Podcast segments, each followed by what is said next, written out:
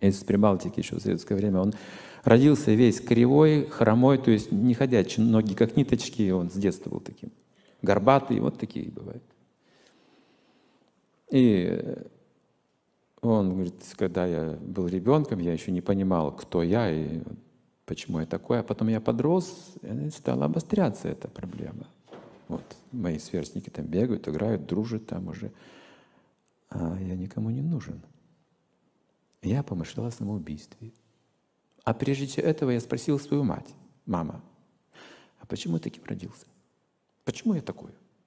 Вот все нормально, я урод.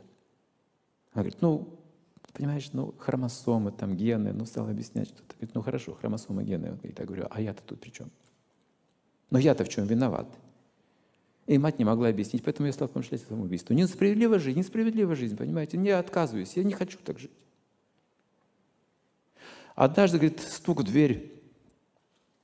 Какой-то голос незнакомого человека говорит, я вам книги принес показать. Ну, книги продает по квартире. Мать говорит, да не надо никаких книг. А я, говорит, что-то почувствовал, говорю, пусти этого человека. Говорит, пусти этого человека. Я хочу с ним какие книги, о чем книги? Он распространяет что-то. Там была Бхагавад-гита. И он мне ответил на вопросы. Сказал, что такое карма. И объяснил. Твоя болезнь – следствие твоей деятельности в прошлой жизни. И говорит, понимаете, это был приговор. Но мне стало легко. И он сказал, что теперь ты должен жить не для себя, а для других. Он мне это сказал, уроду, инвалиду. Никто мне этого не говорил. Все говорили, какой ты несчастный, ты какой-то ненужный, какой ты такой, такой. Ну, никакой. А он мне сказал, ты должен служить Богу. Пользу людям приносить. Говорит, а как я смогу? Вот что я могу делать?